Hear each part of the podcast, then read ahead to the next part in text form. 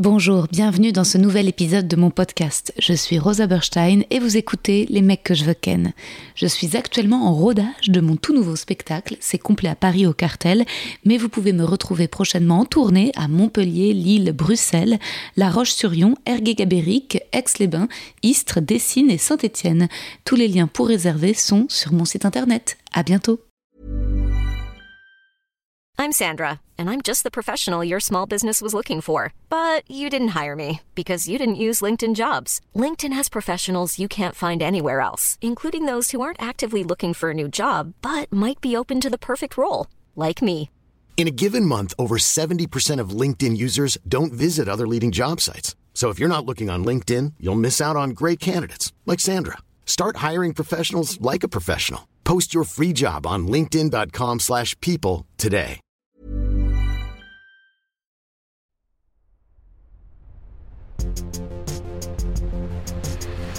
Les mecs, les mecs, les mecs que je veux ken. Chers auditeurs, chères auditrices, mes chats noirs, mes chiens loups, j'espère que vous allez bien. Merci pour vos retours sur le dernier épisode avec Justine Le Potier. À la sortie de l'épisode, je ne pouvais pas encore l'annoncer officiellement, mais voilà, ça y est, enfin c'est en ligne, c'est là. Je vais roder mon tout nouveau spectacle tout frais au cartel. Ce spectacle dont je vous parle depuis des épisodes et des épisodes, où je vais raconter ma rencontre avec Michael, ma quête vers lui, entre autres, plein de choses. Ce spectacle complètement nouveau qui est si proche de la Rosa d'aujourd'hui, vous pourrez le découvrir dans un lieu totalement confidentiel, unique, nouveau, le cartel. Ce sera les jeudis à 19h à partir du 7 mars pour seulement 6 dates exceptionnelles. Réservez vite, c'est demain.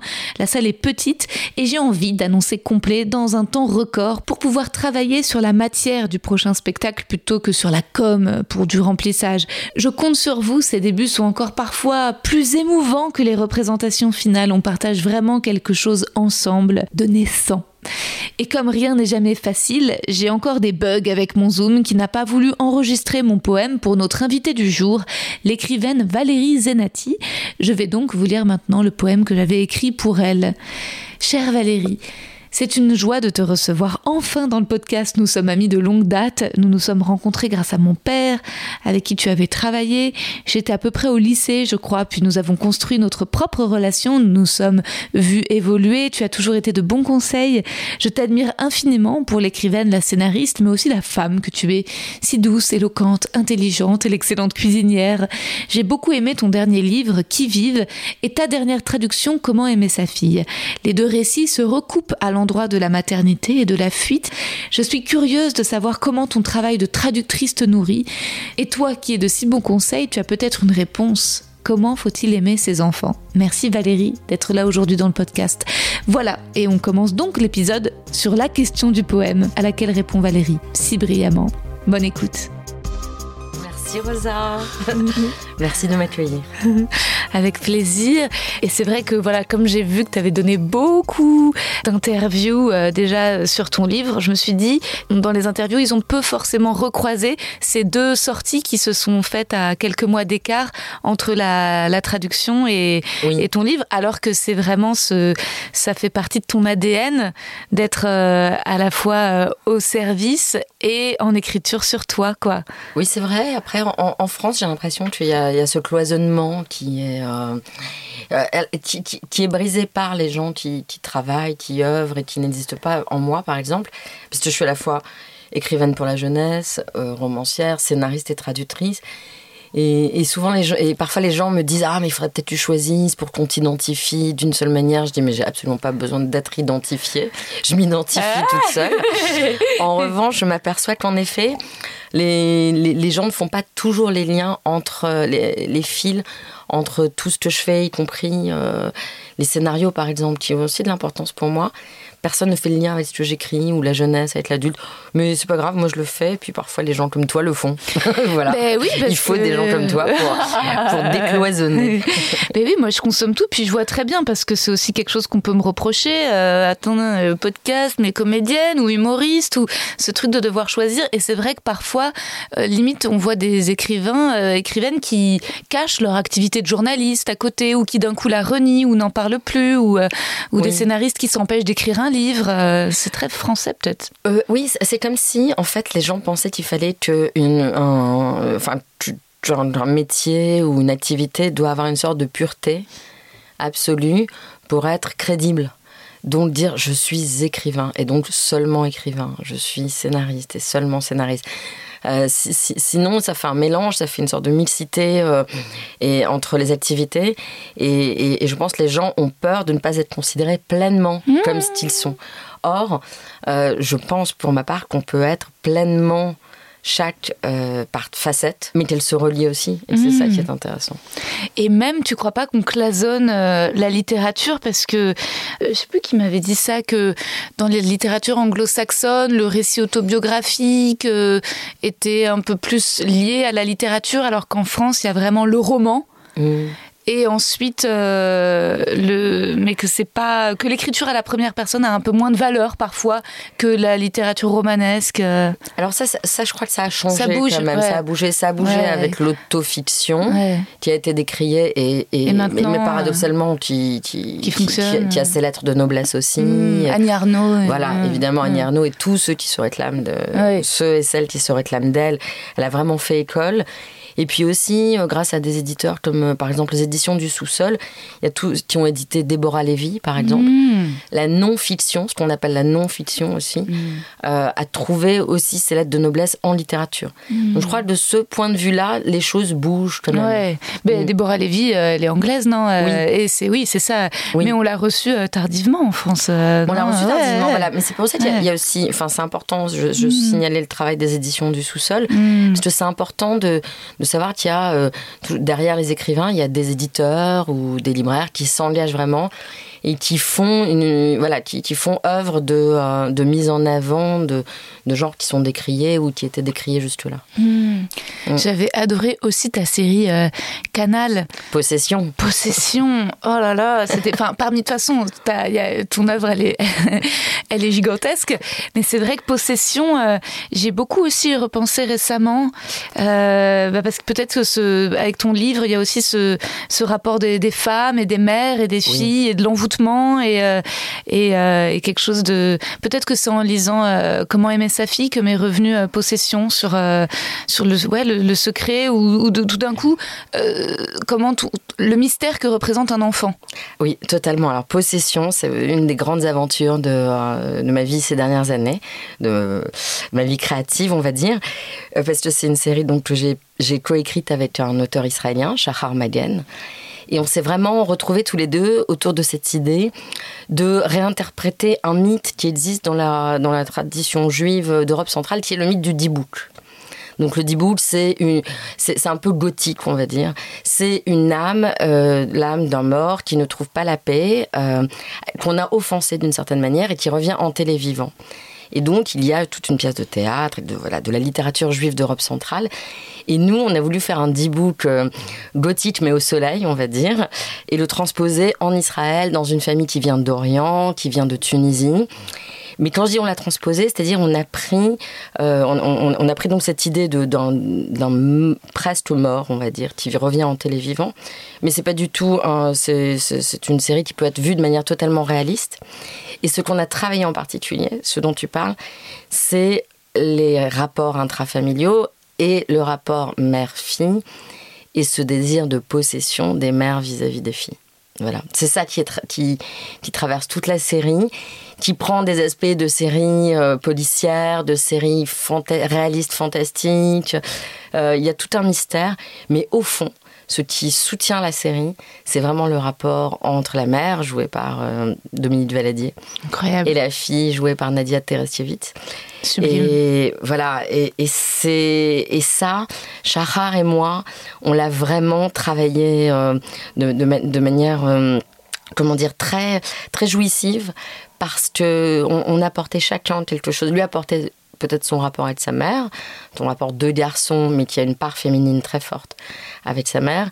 Moi, j'apportais d'autres choses aussi de ma famille. Il y a une phrase dont les gens m'ont dit que c'était pour eux la phrase de la série, c'est quand la mère, quand, quand, la jeune fille Nathalie sort de pris de garde à vue, la mère la prend dans ses bras avec ses deux autres sœurs et lui dit Je voudrais te remettre dans mon ventre. Et cette, je voudrais vous remettre dans mon ventre. Et cette réplique-là, qui a vraiment marqué beaucoup de gens qui ont vu la série, c'est une phrase qui était prononcée dans ma famille. Incroyable. Oui. c'est vraiment une phrase, c'est du vécu. Et cette phrase, je l'ai entendue chez ma grand-mère et puis ensuite chez ma mère. Et ma grand-mère euh, n'avait pas le français pour langue maternelle, elle avait mmh. l'arabe. Elle est, elle est née en Tunisie et, elle parlait en, voilà, en arabe dialectal. Et je pense aussi que parfois elle traduisait des mmh. choses venant de l'arabe, des expressions. Parce que par exemple, quand elle disait euh, j'ai été gentille avec lui. Elle disait j'ai fait mon cœur blanc pour lui. Oh, c'est beau. C'est magnifique. Ah c'est de la poésie. la poésie. Oh j'ai fait mon cœur blanc pour lui. Et je sentais qu'elle traduisait de l'arabe, en fait. Oh. Et, et, là, peut-être que je voudrais vous oh. remettre dans mon ventre. C'est peut-être aussi quelque chose qui lui venait de, de, de l'arabe et qu'elle traduisait. En tout cas, la phrase était dite. et après, on en prend pour 20 ans de psychanalyse, ah enfin le, tarif de base. Quoi. Ah, c'est clair. Tarif syndical. Ça, c'est ta grand-mère du côté de ta mère? Oui, oui. Mais ma mère aussi euh, le disait parfois. Elle nous serrait dans ses bras, je voudrais vous remettre dans mon ventre. Mmh. Et quand, quand, quand, on a écrit donc, le scénario avec Chahar et. Mmh. et que j'ai que j'ai voilà j'ai écrit cette réplique il en était dingue il m'a dit ah mais c'est la réplique de, de, la série parce que ça raconte tout en fait tout. En fait, euh, le point de départ, c'était l'idée que l'amour est un danger euh, pour la société en réalité. Ah, euh, est considéré comme un danger pour la société. L'amour vient bousculer les codes sociaux, vient bousculer la tribu. Là, c'est la tribu, mmh. c'est-à-dire c'est la famille, c'est la communauté. Et donc, il ne, peut, il ne peut y avoir que des unions qui sont autorisées par la communauté, quelle qu'elle soit qui sont peut-être voilà qui qui qui, qui qui sont contrôlés exactement et que l'amour qui le véritable amour qui est forcément liberté est un danger. Mais pourquoi c'est un danger? Parce que ça va remettre en question les liens. Mm. Ça va remettre en évidemment que euh, une fille qui tombe amoureuse ou un garçon qui tombe amoureux, elle part, part, part. Et, c'est ce refus de voir partir un membre de la communauté. Ah, c'est génial. donc c'est vraiment ça qu'on a, qu'on a voulu travailler, à quel point. Et je crois que là, l'historien Patrick Boucheron, cette année, donne un cours au Collège de France sur cette question-là, de l'amour et le politique. Euh, et c'est tous les mardis, ben, c'est maintenant, je crois, à l'heure où on enregistre, ah. malheureusement. Donc, j'ai pas pu y aller encore. Mais euh, ah bah, si tu vas, je t'accompagnerai volontiers. Je trouve ce sujet très intéressant. C'est passionnant parce qu'en fait, ça ouvre l'idée dans l'amour des mères pour leurs filles, des filles pour leurs mères, l'amour, trop. C'est-à-dire, c'est euh, trop, pas assez. En fait, ça, moi, ça me touche parce que ça pose aussi, de manière plus générale, euh, peut-être la question du désir. Euh, tu vois, euh, euh, professionnel ou amoureux. moi, je sais que pendant longtemps, j'avais l'impression que mon problème avec les mecs, c'était de trop le vouloir et que ça leur faisait peur. Et puis, à un moment, ouf, j'ai rencontré un mec qui était sur la même ligne de désir que moi. Donc, le soulagement, tu vois, ça va faire un an. Mais je le vis encore au quotidien, parfois dans le travail.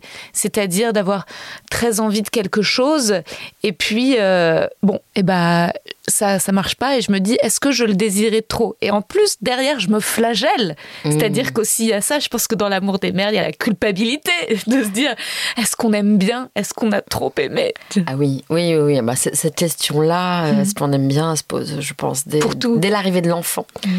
Et c'est peut-être pour ça, quand, si je reviens à la phrase je voudrais vous faire rentrer dans mon ventre, peut-être que c'est aussi une manière de dire que c'est la façon la plus simple d'aimer, d'aimer à l'intérieur de soi. Euh, quand les enfants sont à l'intérieur de leur mère, tout est simple, y compris euh, le fait de les nourrir ou, de, la responsabilité vis-à-vis de l'enfant est très très simple quand une femme est enceinte. Il est là à l'intérieur, il, est, bien il est nourri, logé, euh, il pleure jamais, il réveille pas. Et l'amour peut être sans limite puisqu'il est totalement invisible et totalement détaché des contraintes quotidiennes, des contraintes matérielles. Donc je crois qu'il y a peut-être chez les mères la nostalgie euh, de cette fusion. Bon, ça d'autres que moi en ont parlé de, de, cette fusion-là, qui est vraiment la fusion prénatale, hmm. la fusion intra-utérine d'être à la fois très libre parce que quand on est enceinte on peut voilà on est libre de ses mouvements d'être à la fois très libre mais de contenir cet être et il y a peut-être cette nostalgie là d'un absolu c'est réellement un absolu. Dès la naissance, Hmm. dès l'arrivée du, du- du premier pleur, dès l'arrivée du corps de cet enfant qui est totalement dépendant de ses parents. Et c'est une question de vie ou de mort. Je pense que quand un enfant arrive euh, au monde, ses parents comprennent tout de suite euh, qu'ils ont entre les, mains un être dont la vie dépend réellement, à chaque instant. Moi, je me souviens, voilà, petit aparté, mais je me souviens quand j'ai eu mon premier enfant, euh, quand on est rentré de la clinique, c'était le premier dimanche matin. Il, il a pleuré à 4 heures du matin. Je me suis dit, mais, mais c'est dimanche. et, et puis, et puis dans la seconde qui a suivi, je me suis dit, mais lui, il s'en fiche. Il n'y a plus de dimanche, il n'y a plus de jour férié, il n'y a plus rien. Pour lui, c'est euh, c'est la survie à chaque instant. Et donc voilà, je crois que euh, dans toutes ces questions-là, il faut jamais, il faut prendre en compte le fait qu'il y a un, il y a toute une période qui précède la naissance et qui instaure quelque chose qui est fusionnel, illimité Ouais. euh, et très facile en fait. Très marrant. facile. Aimer, être amoureux de son enfant, j'ai l'impression qu'aussi chez certaines femmes, il y a aussi des caractères romantiques, des personnalités euh, peut-être biberonnées à une certaine littérature ou à des rêves en fait, et que euh, l'amour euh, hétérosexuel vient, euh, bon, bah contredire un peu parce que tu, ça se passe pas comme parfois de manière aussi romantique que tu l'as imaginé, et donc la fusion, l'absolu en fait, va être réparée euh, avec un Avec être que tu vas créer. Oui, il y a, il y a énormément de. je- Enfin, il y a beaucoup de choses qui se plaquent sur un enfant. Et en, et en même temps, un jour, euh, une psy m'a dit mais, mais c'est bien aussi qu'un enfant soit investi. C'est-à-dire, s'il n'y a aucune projection Ouais. sur lui, il ne va pas pouvoir se former Hmm. réellement. Elle- Il faut qu'il y ait des projections. Il, il en faut pour structurer une sorte d'enveloppe psychique. Et puis ensuite, l'enfant, quand il grandit, bah, il fait avec ses projections. Soit il s'y conforme, soit il les dénonce, soit il, euh, il va aller contre, et c'est pas forcément une mauvaise chose. Mais ces projections-là sont importantes. Donc, euh, dans un enfant, euh, je crois qu'il y a autant de désirs d'enfant que de femmes et d'hommes, réellement. Il y a vraiment ce fantasme de jouer à la poupée pour certains. Moi, je connais des mères qui, qui, qui jouent à la poupée avec leurs enfants et qui rejouent quelque chose de très in- infantile comme ça, euh, qui, qui, qui les rassure, ou, ou, ou des, ou des femmes qui, qui ont l'impression de pouvoir devenir femmes uniquement en devenant mères. Donc en, en- voilà, en étant à la hauteur de leur propre mère d'une certaine manière, ou en l'imitant. Et puis, euh, et puis, et puis d'autres qui ont aussi, ça c'est très drôle de, de voir ces fantasmes de d'enfants parfaits aussi. Ouais. Moi, je vais réussir là où tout le monde a échoué, Ouais. et, et je vais avoir un enfant qui est à la fois très sociable, très éduqué, très artiste, euh, euh, et, et c'est très drôle de, de voir en général ces gens-là quelques années plus tard, quand l'adolescence Ah arrive. tout est renversé. euh. Oui, oui, oui, oui. Mais voilà, dans le- euh, surtout, je pense depuis que, enfin vraiment, et ça, d'autres que moi l'ont dit, hein, des sociologues, mais ce qui, change vraiment la donne, c'est quand euh, l'enfant est un choix. Et dans les sociétés où la contraception existe, comme chez nous depuis quand même plusieurs décennies, le fait de choisir d'avoir un enfant fait qu'il va être chargé de beaucoup plus de euh, d'a- d'a- d'attentes, de projections. Euh, mais, mais si on reprend possession, je crois quand même qu'il y a quelque chose de vrai dans ce que tu dis, c'est-à-dire pour certaines femmes en tout cas, il y a dans les enfants quelque chose de réparateur par rapport à ce qu'on a- ce qu'elles n'ont pas obtenu par ailleurs, soit dans la relation amoureuse, soit dans la relation avec les parents. Et peut-être chez certains hommes aussi. Et alors, Tant qu'ils vivent, donc, que j'ai adoré, donc ton dernier livre, c'est dur de le pitcher. Euh, je suis d'accord. je- en fait, il y a, y a- y a un. On pense à des thèmes. Il y a le thème du départ. Euh, Il y a le, le thème, il y a quelque chose euh, vraiment. euh, de l'ordre du déracinement. Euh, récemment, j'ai vu Past Life, je sais pas si tu l'as vu. euh, Non. C'est un film sur une histoire d'amour d'une immigrée coréenne qui, qui, qui a un, un amour de jeunesse en Corée. Oui. Puis avec ses parents, elle va aux États-Unis et puis là-bas, elle fait sa vie. Puis en fait, elle revoit des années après son petit amoureux qu'elle avait en, Mmh. euh, en Corée avant de partir. Et donc, c'est une histoire d'amour, mais en fait, ça. Ça parle de départ et de retour, et c'est vrai que dans toute ta littérature, il y a ce mouvement, en- cette dualité quoi, entre euh, et d'ailleurs qui se joue entre les deux langues, entre les deux langues que tu manies et, et, euh, enfin peut-être que tu en manies plus que le français et l'hébreu, Oui. mais mais il y a cette euh, vraiment dans qui vivent on voit ce, un peu une quête identitaire, un personnage euh, féminin donc qui, euh, qui, elle, ne fuit pas sa mère mais sa fille et son mari et son compagnon et qui a besoin de, euh, de, repartir. Et, mais c'est étonnant, on voit que c'est un personnage vraiment inventé parce que pour te connaître, elle va en Israël mais avec des yeux d'une... On a l'impression vraiment de, de s'en connaître sans, sans attachement particulier. Alors que quand voilà, on sait ton histoire, on sait que tu connais bien Israël. Et elle va euh, chercher une réponse euh, à un moment qui, moi, m'a rappelé toute cette période après les confinements qui était euh, quand il y a eu un, zeste d'espoir du monde d'après. Exactement. Qu'on a vite essayé de d'oublier parce qu'il fallait retourner à un monde libéral qui produit rapidement. Mais, mais ce livre, c'est vraiment comme une espèce de souvenir pour moi. Ça m'a replongé mm. dans cet état de attendez on a vécu quelque chose de fou. Alors, bon, le tourbillon de la guerre, euh, des lois du marché euh, font que c'est comme si c'était oublié. ton livre vient poser une petite pierre souvenir sur l'état dans lequel cette pause nous a laissé d'imaginer. Euh, autre chose. Oui, exactement, exactement. D'ailleurs, Mathilde, je pense que bah, elle, ne fuit pas particulièrement sa fille ou son, enfin, ou son mari, même si de fait elle s'en va. Alors, c'est vrai que le mouvement est souvent présent dans mes livres et il est dû, je crois, au fait que moi-même j'ai été euh, déracinée en quelque sorte deux fois quand j'ai quitté la France pour aller vivre en Israël avec mes parents à l'âge de 13 ans. Donc voilà, j'ai quitté Nice pour euh, le désert du Negev et ça a été un premier mouvement très important dans ma vie. Et puis quand je suis revenue toute seule en France à l'âge de 21 ans, donc j'ai quitté Israël pour revenir huit ans plus tard. Et, depuis, le déplacement, le mouvement est toujours chez moi, euh, que ce soit dans ma vie ou dans l'écriture, une source de euh, comment dire, euh, me donne l'impression de, pouvoir trouver un regard qui est plus où je vois avec plus de netteté le réel. Voilà. Euh, je le vois plus nettement parce que je me déplace. Euh, et, donc tout ça pour dire qu'en fait, Mathilde, mais j'aime beaucoup quand tu dis que ça t'a rappelé cette période. Et c'est comme voilà une petite pierre souvenir.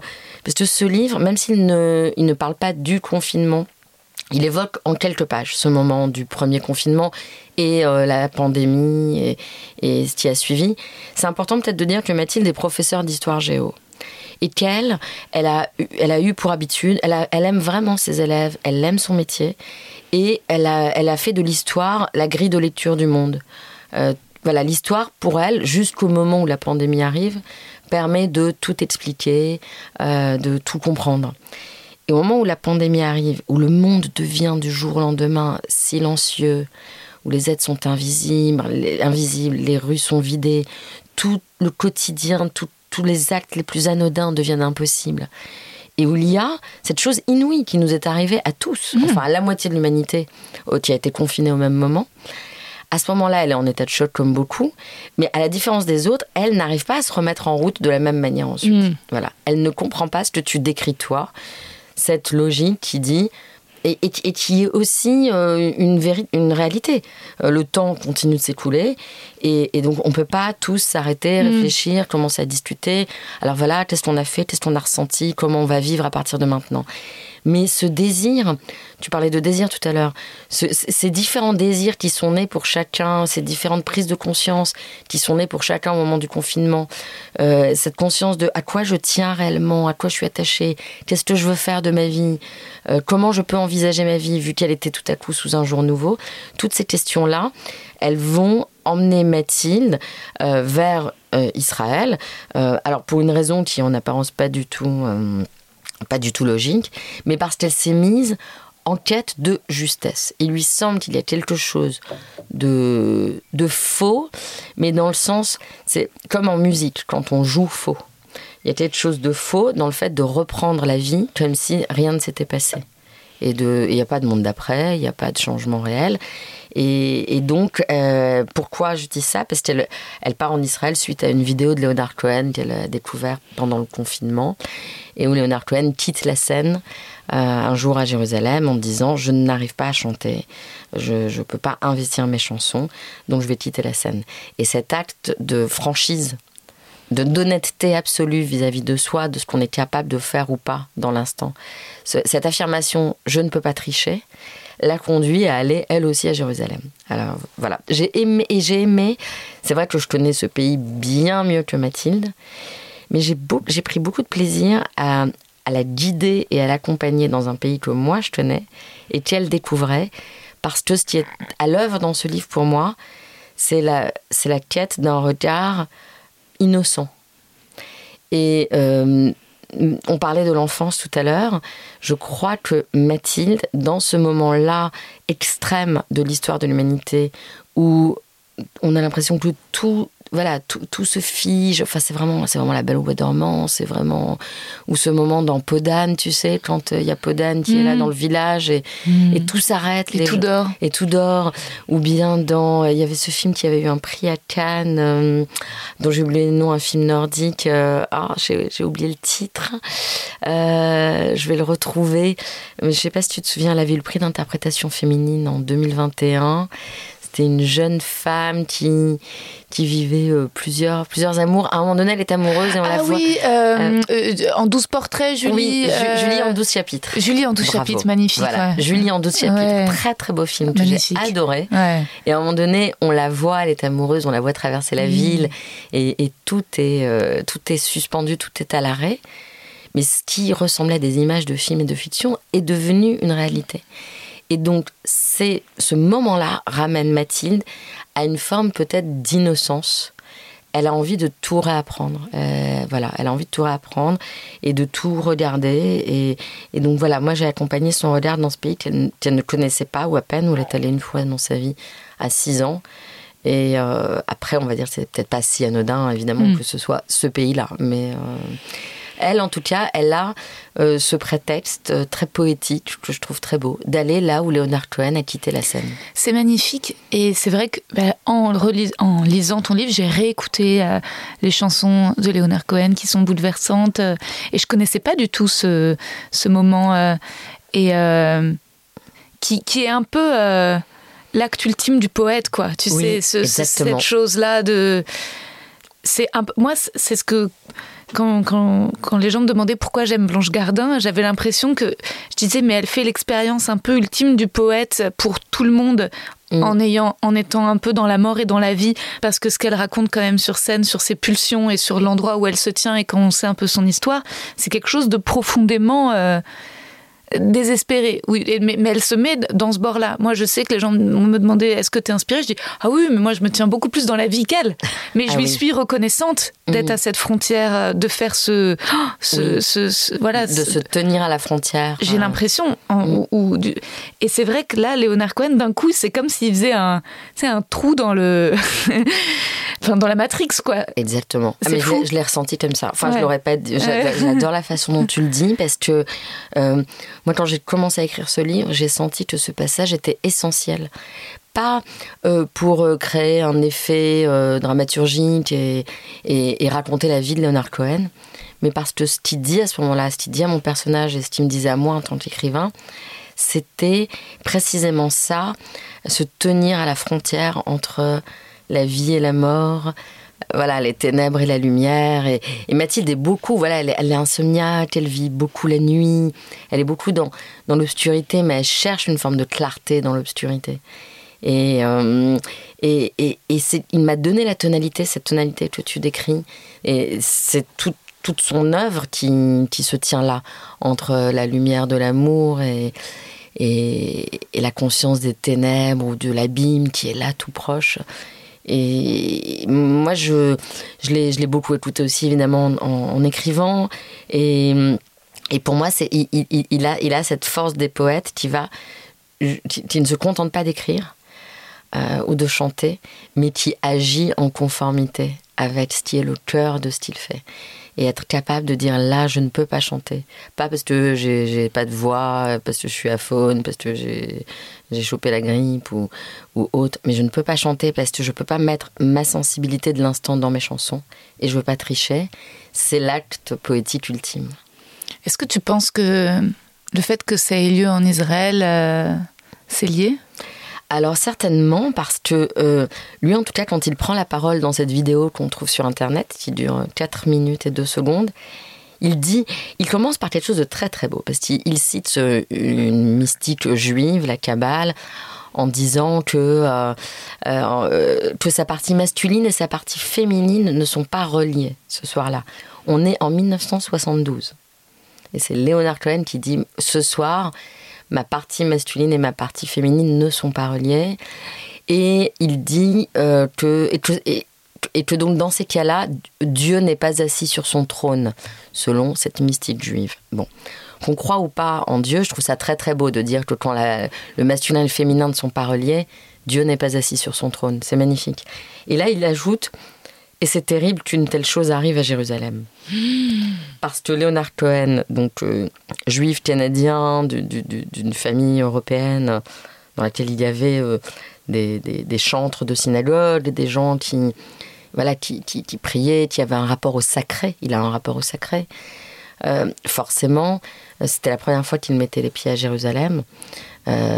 c'était pas anodin pour lui de se retrouver dans cette ville qui est pour beaucoup un mythe euh, beaucoup plus qu'une réalité. Donc non, c'est pas anodin. C'est d'ailleurs et en t'écoutant, enfin poser cette question, je me dis oui, euh, c'est comme si le sacré de la poésie ne pouvait pas tenir face au sacré de, du lieu de la ville. C'est comme si le sacré de sa poésie à lui était ébranlé par l'aspect sacré et mythologique de Jérusalem. Et puis peut-être parce qu'il ressent les choses tellement profondément que le fait qu'il y ait il y a en effet quelque chose qui n'est pas réconcilié dans cette ville. Certainement. Ah oui, oui, oui. Mm. Et puis, il, euh, il, après, il est revenu, il, il, est remonté sur scène, mm. cela étant, à un moment mm. donné. Ce que je trouve très intéressant, c'est que, euh, et on le voit aller dans les coulisses, et donc tout le monde le supplie de remonter, et lui, il refuse, jusqu'au moment où il dit Je sais ce que je dois faire, j'ai besoin de me raser. Waouh Ah ouais, ça aussi c'est très... Et on le voit se raser dans les ah. coulisses alors qu'il y a des milliers de spectateurs qui attendent son retour, qui ah. applaudissent, qui chantent, qui crient. Il enlève des poils. Voilà, il se rase. Il trouve le féminin. Il trouve le féminin, exactement. Exactement. Il, il, retrouve son corps aussi, quelque chose du corps, parce que Jérusalem, voilà, c'est mythologique, c'est mystique, mais tu sais, il y a quelque chose qu'on appelle le syndrome de Jérusalem, qui est vraiment une pathologie mhm. qui n'existe qu'à Jérusalem. Les hôpitaux connaissent ça. Ils voient arriver des gens qui, euh, une fois que quand ils mettent les pieds dans cette ville, ils deviennent fous. Non, ils deviennent ah, fous. Ah, ils se prennent pour des, pour des prophètes, pour le Messie. Ils commencent à, à, avoir des discours un peu délirants. C'est vraiment le syndrome de mhm. Jérusalem. Et donc c'est donc c'est une ville qui convoque beaucoup l'esprit, le fantasme, etc. Et là, il retrouve son corps et comme tu le dis, il retrouve peut-être le féminin aussi et il remonte sur scène chanter. Hmm. Moi, j'ai une histoire un peu bizarre avec Jérusalem parce que je, quand j'étais petite, qu'on y allait avec mes parents, euh, ma mère, elle s'était fait un peu euh, malmener dans un supermarché par un religieux parce qu'elle avait les bras nus. Ah, ça m'est arrivé aussi dans un marché. Hmm. Oui. Ah oui, oui, c'était en quelle année, tu te souviens? oh, J'étais petite, mais j'avais eu un peu peur pour elle. Et, et résultat, quand je suis retournée en Israël adulte, ben, j'ai pas voulu aller à Jérusalem. Je suis juste allée à Tel Aviv, que je connais, dont et j'ai adoré Tel Aviv. Euh, c'était. Euh, euh, Oh bah oui, oui, en 2018 ou je sais plus, où c'était euh, peut-être juste avant d'ailleurs qu'il est 2019, mais, euh, mais et aussi un peu pour, euh, pour fuir un chagrin d'amour, hein, en pensant aussi quand même trouver une réponse ou une solution. Et, ah oui. ouais, ouais, et puis et, et j'ai rencontré de la famille que je connaissais pas là-bas. Mmh. bon, c'est un peu tragique parce que j'ai vécu sur un dans un appartement magnifique de, de la famille donc de, de mon père, mais et j'ai rencontré de la famille que je connaissais pas il y en avait un qui avait été un enfant caché. ils étaient vieux maintenant, mais ils avaient un groupe de parole. Et puis, euh, quand il y a eu les confinements, euh, mais il s'est suicidé. Oh là là. À la fin du. Parce qu'en fait. Euh, ils n'avaient pas soupçonné à quel point pour les, juifs qui avaient été enfants cachés pendant la guerre, les confinements allaient raviver ça, l'enfermement. Et, et, en fait, tu vois, ils avaient beau fait leur vie en Israël, fait des, groupes de parole et tout fait pour. Euh, et ben en fait ça, ce moment-là, ça, ça a fait péter un truc. Euh, ils, étaient vieux, hein, et, je et, sa, femme qui était, euh, tu vois, de la famille éloignée, mais qui était super, très cultivée, dans le quartier français, Tel Aviv, sais, hyper. et bah, elle est un peu, je pense, par mécanisme de survie, elle est un peu euh, devenue sénile ah après cet événement, pour pas voir, quoi. Et euh, Mais c'est mm, curieux ce que tu dis, parce que euh, tu sais, dans, dans ce livre-là, dans Qui vit, on croise à la fin un personnage qui s'appelle Constance Chan, et qui est l'héroïne de mon tout premier roman, En retard pour la guerre. Ouais, ah, Et, en, et donc, il s'est échappé de mon premier roman pour venir dans celui-là. Et pourquoi ça me frappe? Parce qu'en retard pour la guerre, c'est un roman qui se passe, c'est un roman qui se passe dans, en 1990 et 91, au moment de la première guerre du Golfe, et où euh, l'Irak euh, voilà, avait envahi le Koweït, il y a eu une grande coalition avec les États-Unis et une quarantaine de pays pour faire la guerre aux Irakiens. Et, et, puis, euh, pour se venger, Saddam Hussein euh, a bombardé Israël et envoyé des missiles. Et il menaçait d'envoyer du gaz. Donc, les Israéliens entraient dans des abris, euh, des chambres hermétiques, chaque fois qu'il y avait une alerte. Et, et à ce moment-là, il y a même des journalistes qui, qui ont fait des lapsus terribles en disant les Israéliens sont entrés dans les chambres à gaz, au lieu de dire les chambres hermétiques, pour se prémunir du gaz. Donc, c'est un lapsus terrible. Et on s'aperçoit dans ces moments-là, enfin, voilà, que l'histoire, on, pense toujours que l'histoire, c'est du passé, et que voilà, bah, on en parle ou on n'en parle pas, mais c'est du passé, qu'il faut parler que du présent. Mais ce que tu décris là, moi, je l'ai ressenti au moment de la guerre du Golfe, et puis là, au moment des confinements. Euh, les situations extrêmes euh, ramènent toujours d'autres situations au premier plan, comme si, comme si en fait le temps euh, n'avait rien changé à la perception et que quelque chose qui s'est produit il y a 70 ans peut tout à coup ressurgir dans le présent avec la même force. Exactement. Et ça, c'est fascinant sur le plan historique et sur le plan intime aussi, de voir à quel point des moments différents du temps peuvent tout à coup se rejoindre comme s'ils étaient simultanés, comme si euh, et euh, voilà ce que tu décris, c'est ce qu'on appelle voilà un traumatisme qui, qui, revient et qui, qui ressurgit. Mm. non, c'était mais est-ce que toi dans, dans l'acte de Léonard Cohen, il y a quelque chose de fantasmagorique de toi Valérie où tu te dis parfois j'aimerais tout arrêter, ne plus écrire, faire que du violon. Euh, euh, alors, je, moi, j'ai toujours le sentiment de vivre quand même un peu mille vies. Donc, euh, cette suspension de cette suspension de la vie, je, je, peux l'éprouver. Et j'ai pu l'éprouver à différents moments très précis. Par exemple, bon, je suis aussi donc je suis aussi traductrice et je suis la traductrice d'Aaron Appelfeld en France qui est un très très grand écrivain israélien, euh, né en, à Tchernovitz. Tchernovitz, à l'époque, c'était quand il est né en 32, c'était la Roumanie. Et puis aujourd'hui, c'est l'Ukraine. Voilà, ce sont ces régions de, d'Europe qui changent constamment de, de, de pays. Et après la mort d'Aaron Appelfeld, en 2018, je suis allée en Ukraine. Je suis allée pour son anniversaire dans la ville où il est né. J'ai eu envie d'être là-bas, simplement là-bas. Pourquoi je raconte ça? Parce que ce voyage a Donc je suis partie à Kiev, de Kiev à Tchernovitz. Je suis restée 48 heures à Tchernovitz, pas plus. Hmm. Mais c'est 48 heures où j'étais totalement seule, dans le froid, la neige, il faisait moins 10, sans connaître personne. je, vraiment, je ne pouvais absolument pas croiser quelqu'un que je connaissais là-bas je pouvais croiser que des, personnages d'Aaron Appelfeld, en quelque sorte. J'avais l'impression d'être plongée dans ces livres et dans ces personnages. Mais euh, cet anonymat absolu, euh, qui a duré à peine deux jours, que j'ai pu vivre aussi en allant en Algérie en 2012. Quand je suis allée, j'étais invitée en Algérie, je me suis retrouvée là où mes parents sont nés, mais où je n'avais jamais mis les pieds. Ces, ces déplacements que j'ai pu faire euh, et qui ont duré chaque fois quelques jours m'ont toujours donné l'impression d'avoir, de vivre ce que tu dis là, c'est-à-dire ce décrochage du, du rythme quotidien, du, d'une vie structurée avec euh, ses balises euh, parisiennes, parisiennes euh, avec ses balises. enfin, il faut peut-être pas utiliser le mot de balise forcément pour les êtres, mais avec les amis, la famille, les obligations, un certain statut social si on mmh. veut ou autre. Ou des obligations. Et donc cette suspension-là, je l'ai vécue à quelques reprises. Et c'est quelque chose qui est très très fort et qui n'a rien à voir avec le temps hmm. euh, qui s'écoule. J'ai pas besoin de partir euh, un an euh, pour sentir que je suis partie. Hmm. Deux jours parfois me, peuvent me faire cet effet-là. Je me souviens, mais dans le faisceau des vivants, on parle aussi oui, de tout à fait, de ce voyage. oui, c'est toute la deuxième partie du livre. Où, où, je suis allée, où je suis allée là-bas en Ukraine et, et le fait d'être dans c'est ce que, ce que j'aime profondément dans le voyage, c'est absolument pas le tourisme. J'ai pas du tout une âme de touriste.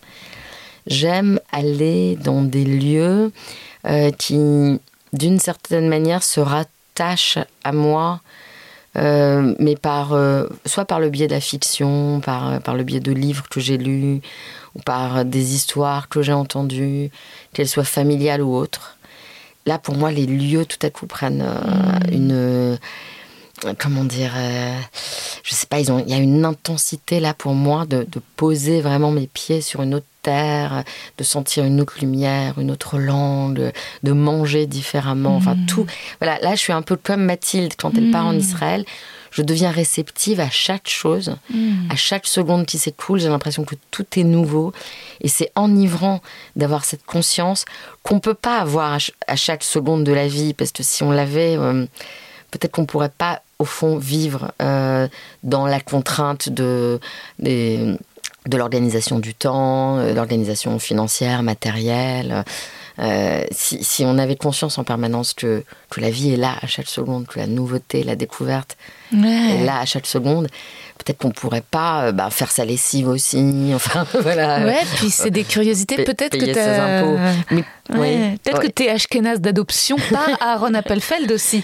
Euh, alors, ou, peut-être inversement, parce que je suis Ashkenaz d'adoption, on va dire, et qu'il y a quelque chose en moi qui est attirée euh, par l'Europe de l'Est depuis toute petite. Incroyable. Oui, je crois que, alors je n'arrive pas forcément toujours à trouver la source, mais quand j'étais quand j'étais enfant, il y a un livre qu'on lisait beaucoup dans les années 70. Voilà, moi j'ai pas de problème à dire mon âge. je suis née en 1970.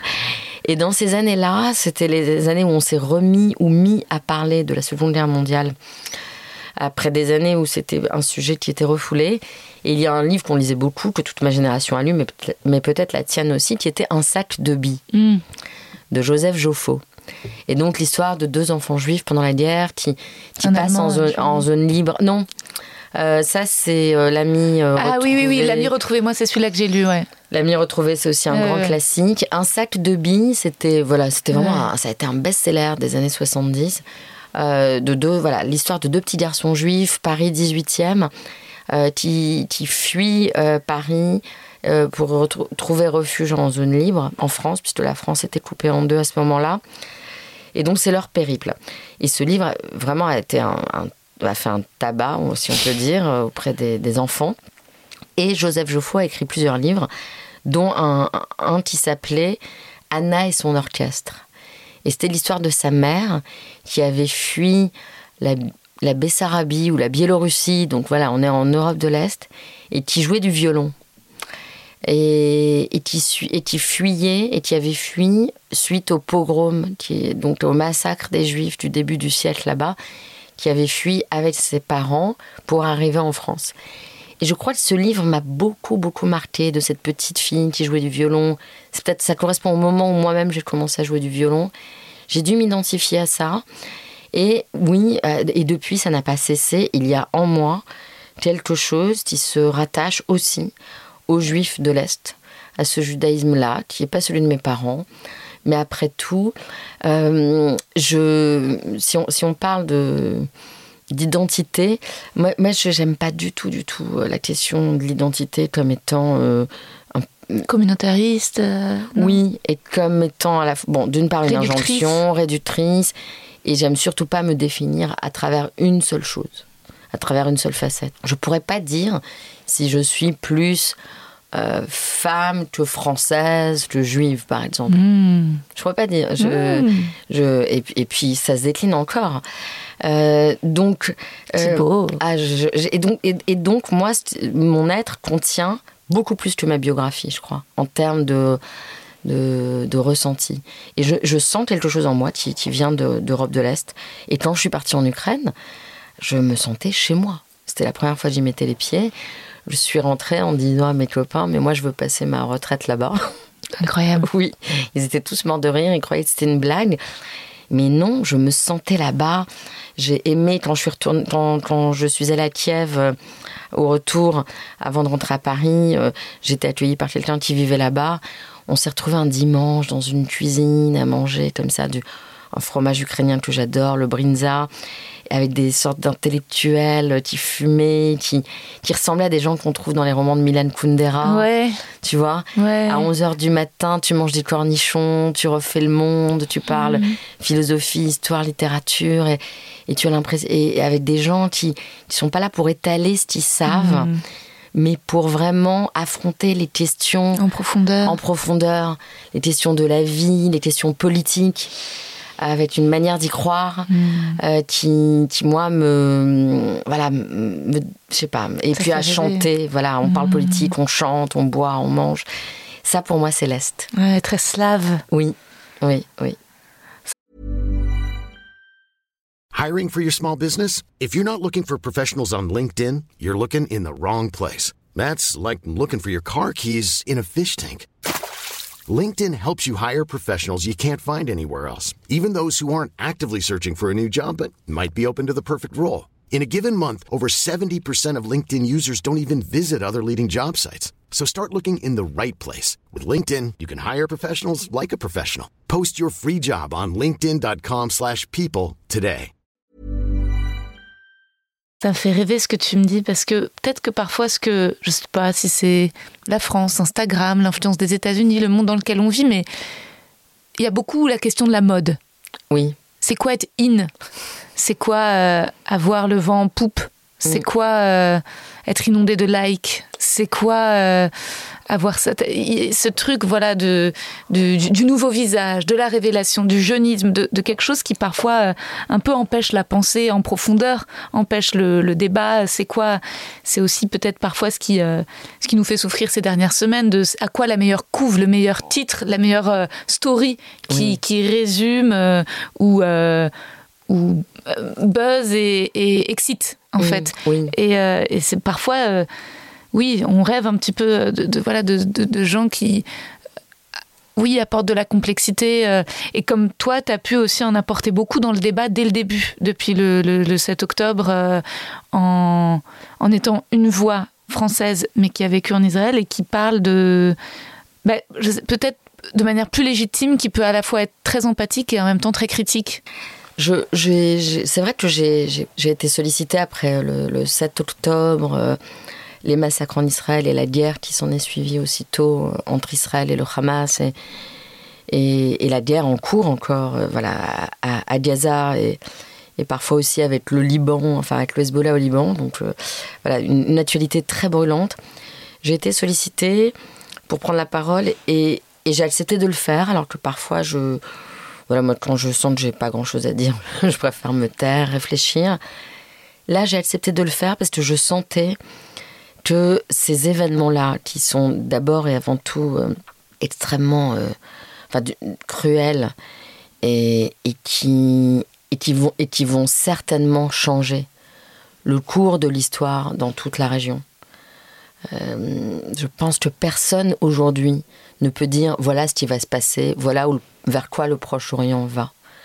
Euh, personne ne peut dire ça et les gens qui affirment comme ça de savoir, bon, euh, je voilà, pourquoi pas, mais en tout cas moi je les rejoins pas. En revanche, il m'a semblé justement que le, drame était d'une telle ampleur et que les répercussions de ce drame, tu parles d'in- d'Instagram, des réseaux, etc., mais que les répercussions euh, médiatiques ou l'agitation était si l'agitation était si grande qu'il fallait aussi apporter de la réflexion et qu'il fallait apporter une forme de pensée parce que moi la guerre d'une certaine manière à mon petit niveau je sais ce que c'est pour avoir euh, bon, beaucoup lu dessus quand j'étais enfant, pour être issu, on va dire, de, aussi par mes parents de la guerre d'Algérie, mais aussi parce que j'ai été journaliste Et je suis partie à Sarajevo pendant la guerre.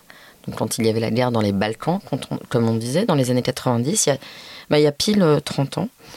Et donc, je suis allée à Sarajevo pendant le siège. Euh, j'ai vécu plusieurs guerres en Israël. Donc la guerre, je, sais ce que c'est de près. Et je sais que quand on est en guerre, euh, c'est pas forcément le moment où on peut réfléchir. C'est le moment où on est blessé, où on est en, mode survie, où, où, chaque instant est menacé. Euh, en revanche, les gens qui sont à l'extérieur, et nous, on est, nous ici en France, on est à l'extérieur, on n'est pas menacé ni par Israël, ni par le Hamas eh bien, je crois qu'il y a une forme de responsabilité hmm. à, ne, à ne pas être dans une surenchère hmm. de l'émotion hmm. et des pulsions et, de même si on peut exprimer une émotion évidemment hein, moi je suis pas contre l'expression de l'émotion mais qu'on a une responsabilité politique à essayer de convoquer la pensée. Et convoquer la pensée, ça veut dire essayer au maximum de comprendre ce qui se passe, de comprendre ce qui est en jeu pas à travers nos fantasmes, pas à travers notre grille de lecture. Le Proche-Orient, c'est pas l'Europe. Bien sûr. Ces pays-là, tout à l'heure tu parlais de Jérusalem. Euh, tu disais, voilà, moi j'ai un mauvais souvenir parce que ma mère avait été euh, voilà, agressée par quelqu'un au supermarché. moi je rappelle très souvent que quand on parle d'Israël et des et des Palestiniens, on parle de régions où le religieux a une place beaucoup plus importante qu'ici, mmh, mmh. qu'en France et que dans toute l'Europe. Mmh. Mais et c'est une donnée fondamentale. Le religieux, c'est pas anecdotique. Le religieux, là où il s'exprime de manière publique, euh, à Gaza, le religieux est partout. Le Hamas est un mouvement fondamentaliste religieux rattaché aux frères musulmans. Euh, c'est un islam très radical. Euh, on ne peut pas ne pas être voilé euh, quand on est une femme à Gaza, par exemple. C'est pas anecdotique. La place du religieux en Israël, ou qui n'est pas la même qu'à Gaza, mais qui est beaucoup plus importante qu'ailleurs en Europe, par exemple, cette place-là, elle est très importante aussi à comprendre parce que pour certaines personnes, le religieux détermine tout. Qui est ton ami, qui est ton ennemi, qui tu peux tuer, qui tu dois préserver. Le religieux dépasse les règles internationales, les lois de la guerre. Euh, c'est pas qu'il les dépasse, il annule toutes les autres lois. Face à la loi religieuse, toutes les lois qui sont les nôtres, ici par exemple, n'existent pas. Tous les principes qui sont les nôtres, de la liberté individuelle, de, euh, de, à commencer par la liberté individuelle. Quand le religieux est aussi important, il n'y a pas de liberté individuelle. Non, bien sûr. Et, c'est le collectif qui l'emporte. Et il n'y a pas non plus de nuance, il n'y a pas de demi-mesure. C'est le dogme. Il n'y a pas de négociation possible, il n'y a pas de, de, de, compromis possible face au mm. religieux. Le religieux, c'est l'absolu. Mm. Tout à l'heure, je parlais voilà, d'une mère qui a un enfant dans son ventre et il y a une sorte d'absolu. Le croyant vit un absolu mm. avec Dieu. Et ça, je crois que tant qu'on ne le comprend pas, on ne comprend pas ce qui se passe et ce qui est en cours et, et, et, que, quand on le voit uniquement avec un prisme euh, occidental, euh, on, se trompe parce que tout simplement, on, on, parle d'une réalité qui, qui n'est pas euh, structurée de la manière dont nous, on la considère. Hmm. C'est pour ça que j'ai dit un jour qu'il fallait décoloniser notre perception du conflit israélo-palestinien. Hmm il faut décoloniser cette perception-là. Mm. Parce qu'on met des termes sur ce conflit qui ne sont pas ceux des protagonistes eux-mêmes.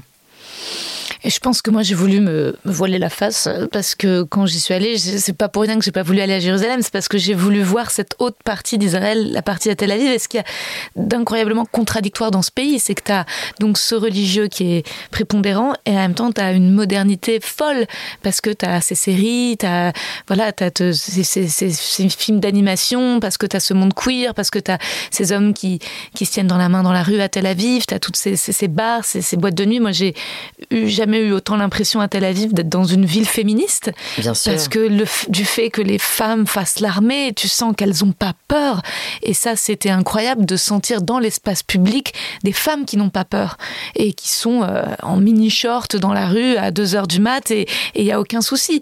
Et c'est vrai que, oui, je, je, voulais être juste sous le charme de ça, de, de, de voir aussi des, des Israéliens euh, de gauche qui détestent les religieux parce que pour eux, c'est eux qui prennent tous les impôts et qu'ils en ont marre et qu'ils ont un, un, vrai idéal euh, socialiste, mais que j'ai vu, alors je, fuyais les, juifs français là-bas, que je trouvais tous parfois un peu tarés, névrosés. Tu sens qu'il y a aussi beaucoup de, gens qui n'ont pas résolu leurs problèmes en France et qui viennent un peu errer là-bas, mais et que, et que c'était pas une population que je recherchais, mais par contre euh, les Israéliens euh, de gauche euh, à Tel Aviv me paraissaient étonnamment beaucoup moins religieux que moi. Euh, ah, bien sûr. Tu vois? Oui, oui, oui, bien sûr. Mais moi, quand euh, je suis arrivée en Israël, euh, j'étais frappée par le fait que des gens me disaient Moi, je ne suis pas juif, je mm. suis israélien. C'est-à-dire, il y a. faut, faut rappeler qu'Israël est un État très jeune qui a été créé par décision des Nations Unies en 1948. Et, euh, et, et, et, donc euh, où, où, vivent des gens qui viennent, des juifs pour la plupart, pas uniquement. Il y a aussi 2 millions de, de Palestiniens israéliens, mm -hmm. qui sont des, des, des, des, Palestiniens qui étaient là au moment de la création de l'État, qui sont restés et qui ont aujourd'hui la nationalité israélienne. Et, et, donc, moi, je rencontrais des gens, euh, dès mon arrivée, qui me disaient Nous, on est israéliens, on n'est pas juifs, on n'a plus rien à voir avec ça. Bon, ils s'aperçoivent que c'est plus complexe, parce que si cet État existe, c'était pour être un État où euh, les Juifs pourraient euh, trouver euh, refuge. refuge, notamment avec cet idéal socialiste à l'époque. Euh, moi, je, je, je, pense que ce que tu décris là sur, sur Tel Aviv et sur la vivacité de Tel Aviv, ça se rattache aussi à quelque chose que je rappelle toujours lorsque je parle de la région. C'est aussi la jeunesse extrême de ces populations. Mmh. Là aussi, c'est une donnée qu'il faut rappeler pour comprendre ce qui se passe. Mmh. Euh, je dis et, et, que peu de gens euh, pensent réellement, que peu, de, que peu de gens savent et que peu de gens pensent. Euh, quand on parle de la population à Gaza, par exemple, il faut, on, on, on parle d'une population où l'âge médian est de 18 ans. C'est-à-dire tu as autant de personnes qui ont moins de 18 ans dans la population que de gens qui ont plus de 18 ans. Ça, c'est l'âge médian. En Israël, il est de 28 ans. C'est très jeune aussi. C'est très jeune aussi. Et pour te donner une idée, en France, il est de 44 ans. Mmh. Et on s'achemine vers 46 ans. Incroyable. D'accord. Mmh. Donc, quand on prend cette donnée en compte, on comprend que forcément, on parle de peuples qui sont constitués autrement que nos peuples vieillissants. Mmh. Ça change beaucoup de choses ouais. sur le rapport à la modernité, le rapport, comme tu dis, peut-être au féminisme, à une culture queer qui existe aussi en, en Occident, mais qui là-bas existe beaucoup plus, puisque les gens sont plus jeunes, tout simplement. Donc ils s'emparent de ces questions avec plus de plus rapidement et, et, et de manière euh, plus vaste. Et, et, et, je crois que euh, ce qu'on qu'on nommait aussi quand on quand on n'arrive pas à penser cette jeunesse, c'est que justement la jeunesse, c'est aussi euh, euh, l'âge où, où, où, tu n'as pas encore euh, le recul de l'histoire, le recul de l'expérience, ou, parfois tu as été embrigadé aussi, ou tu n'as pas encore ton autonomie de pensée forcément, et où tu peux plus facilement verser dans des positions très radicales. Mmh.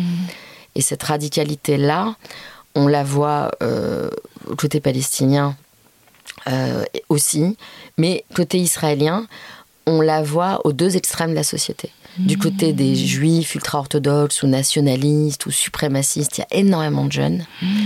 Et du côté des euh, progressistes, comme on dit, féministes, LGBTQ, Colleuses, etc. Voilà, ouais. Nanas ouais. qui faisaient la sécu dans les boîtes, j'avais adoré. Oui, oui, oui, oui, bien sûr, mmh. bien sûr. Moi, la première fois que j'ai vu une femme DJ, DJ Ouais. c'était en Israël d'ailleurs, ça fait très longtemps. Et qu'est-ce que tu réponds quand les gens te disent qu'Israël pratique l'apartheid? Alors ça, c'est une vaste question, euh, parce qu'elle demande de faire un petit peu de géopolitique. Euh, alors pour, pour être très bref, parce que je veux voilà, Mmh. pas prendre forcément trop de temps, mais quand on parle des Palestiniens, on parle de Palestiniens, des Palestiniens comme si c'était une seule entité. Or, les Palestiniens aujourd'hui ont des statuts très différents selon l'endroit où ils vivent. Il y a les Palestiniens de Gaza qui sont sous l'autorité du Hamas. Bon, alors aujourd'hui, il y a la guerre et, et, Israël se trouve à Gaza, ce qui n'était pas le cas avant le 7 octobre. Israël s'était retiré de Gaza euh, en 2000, euh, 2007 euh, et n'était plus présent. Contrôler les frontières, contrôler l'espace maritime et l'espace aérien, mais pas Gaza intra-muros, si j'ose dire. Donc aujourd'hui, il y a les Palestiniens de Gaza qui sont euh, pour la plupart déracinés, qui ont perdu leur maison, qui ont euh, pour plusieurs voilà, dizaines de milliers perdu la vie, qui sont dans un grand danger de, survie. Eux, voilà, leur, sort, c'est euh, c'est pas celui de l'apartheid, c'est celui de la guerre. Il y a les Palestiniens de Cisjordanie. La Cisjordanie, c'est donc c'est pas du tout relié à Gaza, c'est entre Israël et la Jordanie, et eux ont un statut euh, particulier. Ils ne dépendent pas du Hamas, ils dépendent de l'autorité palestinienne. Et en Cisjordanie, là, on peut parler de colonisation, réellement, parce que ce sont des territoires qui ont été conquis en 67 par Israël, mais qui n'ont pas été annexés, c'est-à-dire qui n'ont pas été intégrés à Israël, mais qu'Israël occupe. Donc là, il y a une occupation ou une colonisation, une occupation et, donc, c'est pas de l'apartheid, c'est de l'occupation, c'est de la colonisation avec tous les euh, méfaits de l'occupation, euh, les, les, inégalités, euh, les violences qui sont perpétrées soit par l'armée, soit par les, ce qu'on appelle les colons. Et puis avec aussi un terrorisme qui existe là-bas euh, à la marge de la population, mais qui est présent tout de même. Et puis il y a les, Palestiniens d'Israël dont je parlais tout à l'heure, qui sont quasiment 2 millions, et eux ont l'égalité civique, euh, ils ont le droit de voter, ils sont représentés au Parlement, ils ont des députés, ils ont, parfois, ils ont des députés parfois antisionistes qui siègent à la Knesset. Euh, ils, ont, euh, ils, sont dans les universités. Il n'y a pas d'apartheid vis-à-vis des Palestiniens israéliens. Hmm. Ils sont dans les universités. Il y a même eu, à un moment donné, une sorte de discrimination positive hmm. que la droite et l'extrême droite ont remise en question. Mais il y a eu de la, de la, discrimination positive envers les Palestiniens pour euh, les entrées à l'université. Et aujourd'hui, je crois que dans le secteur de la santé notamment, quasiment la moitié euh, des médecins, infirmiers, infirmières euh, en Israël sont des Palestiniens. Incroyable. les métiers de la santé ont été très investis, hmm. euh, pharmaciens et autres. Je rappelle aussi souvent que dans les gens qui ont été massacrés le 7 octobre, à peu près 1200 civils, il y avait 70 Palestiniens israéliens. Hmm.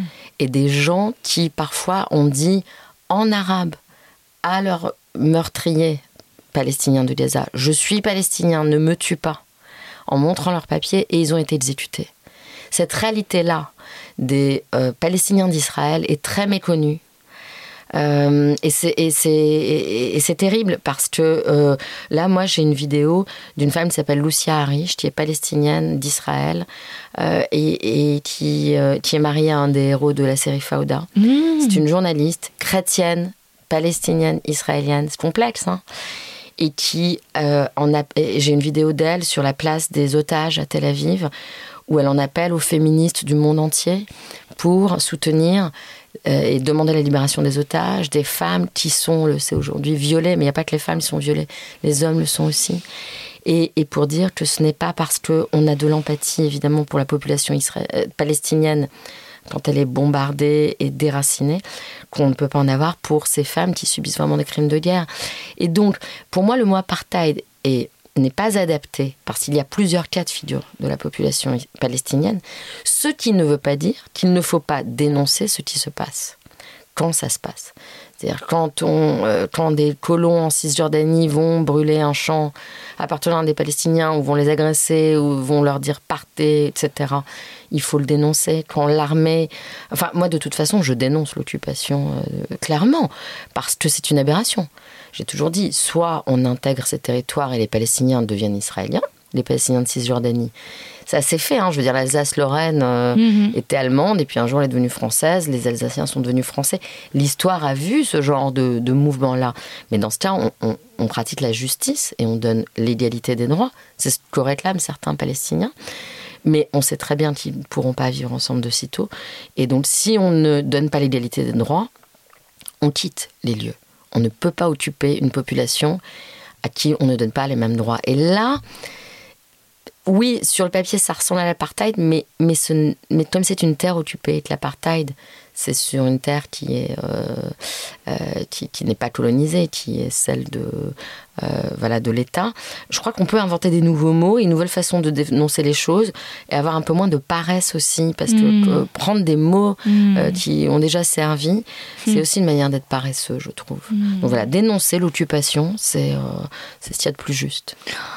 Merci Valérie, c'est c'est un éclairage. euh, Désolée, on est un- peu sorti du cadre littéraire, mais c'est très précieux ta parole. C'est vraiment très précieux et, et trop rare. euh, Ça fait du bien. Écoute, je pense que, enfin, on est sorti et pas sorti en fait du cadre littéraire parce que ces questions-là, c'est aussi elles qui me font écrire. C'est-à-dire que il faut pas oublier que, euh, en fait, ces, questions qui semblent être simplement de la, géopolitique, ce sont d'abord des questions de vie, et ce sont d'abord des questions qui concernent des hommes, des femmes, des enfants dont les vies peuvent être brisées du jour au lendemain. Le 7 octobre, ce sont des hommes, des femmes, des enfants, des bébés, des- des vieilles personnes qui se sont réveillées un matin et qui ont vu leur vie basculer de la manière la plus atroce, qui ont été atteintes dans leur maison, dans leur intimité, dans leur famille, dans leur chair. Moi, j'ai traduit des témoignages du 7 octobre.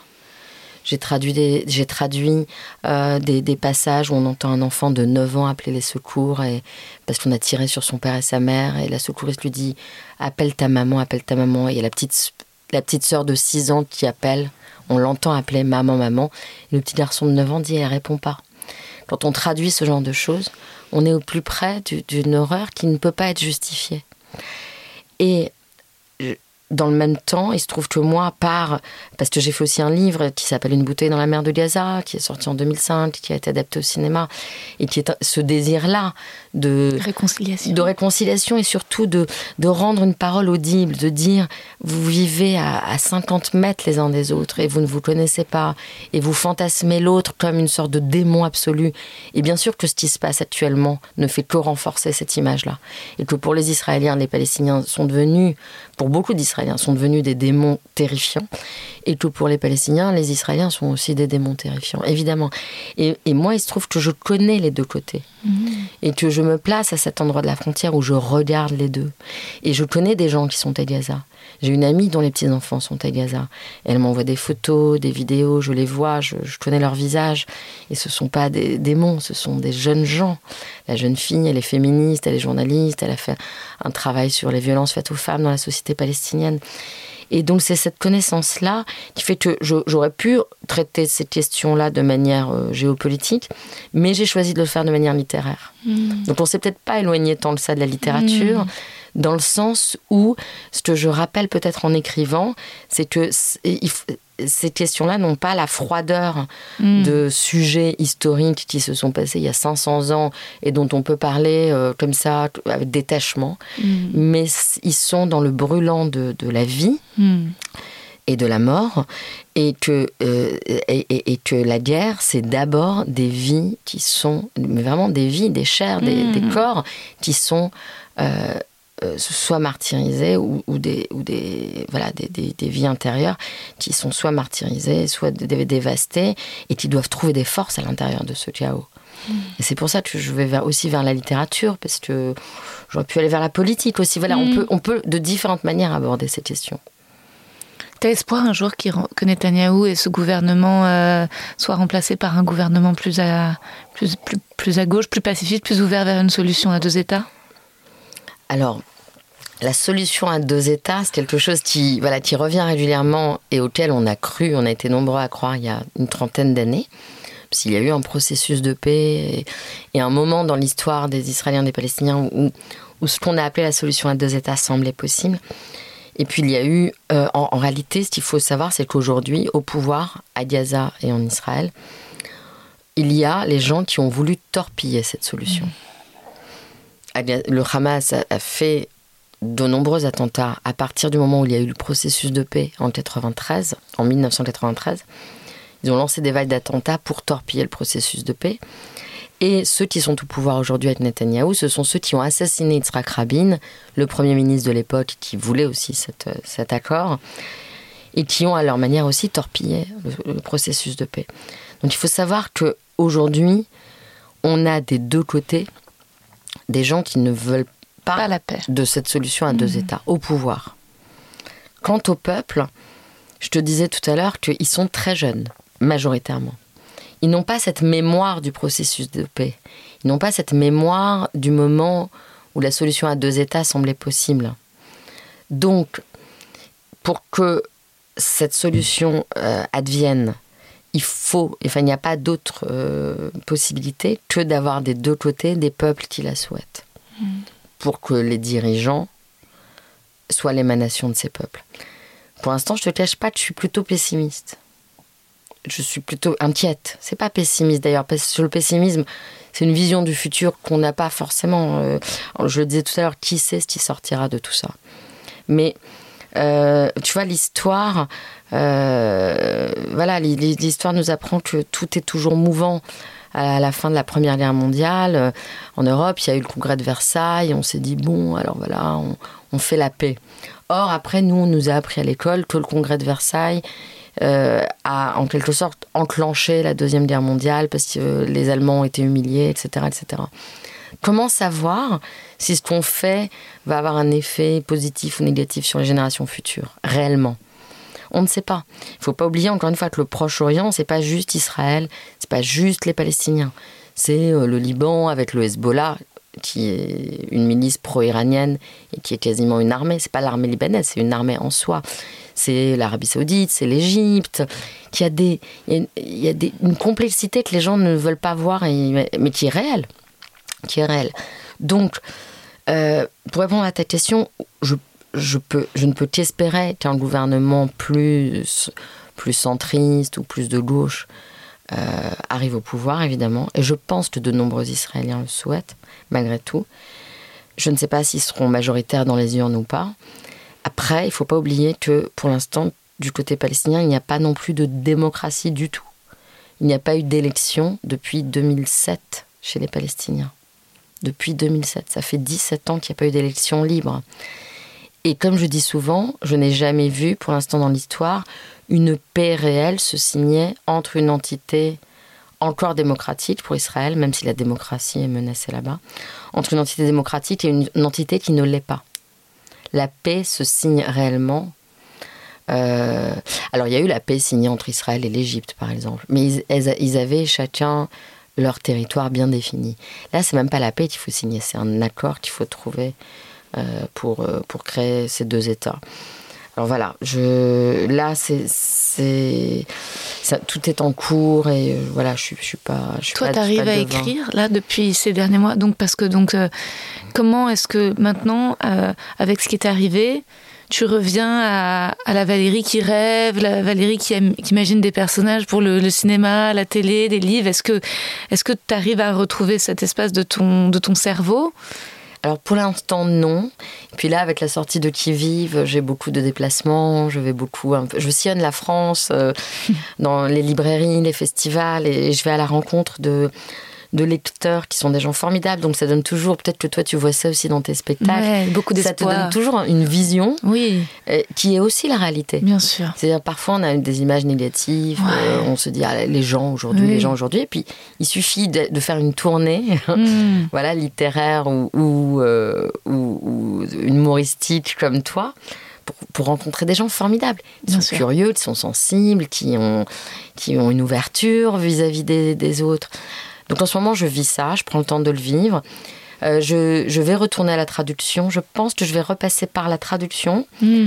pour retrouver euh, la fiction. Moi, je n'enchaîne pas les livres. Mhm. Euh, mon dernier, Dans le faisceau des vivants, est paru il y a cinq ans.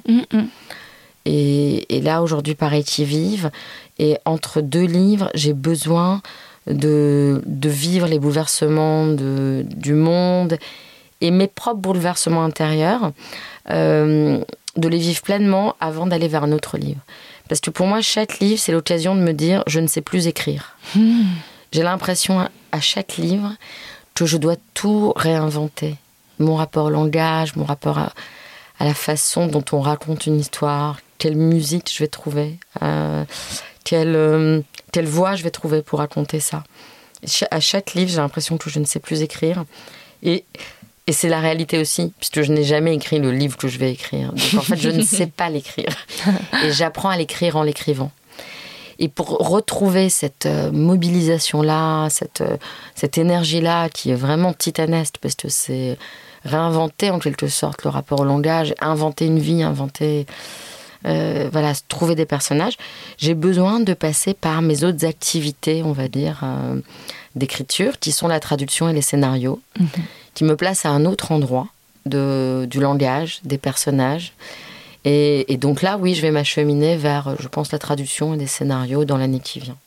T'as bien aimé euh, traduire comment aimer sa fille parce qu'en fait on a parlé beaucoup de maternité au début du, de l'épisode du podcast et puis ensuite on, on s'est éloigné pour aller euh, vers qui vive. Pour revenir un tout petit peu sur Ila Bloom cette œuvre alors ça, ça, a été pour toi une expérience euh, parce qu'il est, il est complexe en même temps au fur et à mesure que tu traduisais est-ce que ça t'étais un peu aussi bouleversée par cette histoire ou?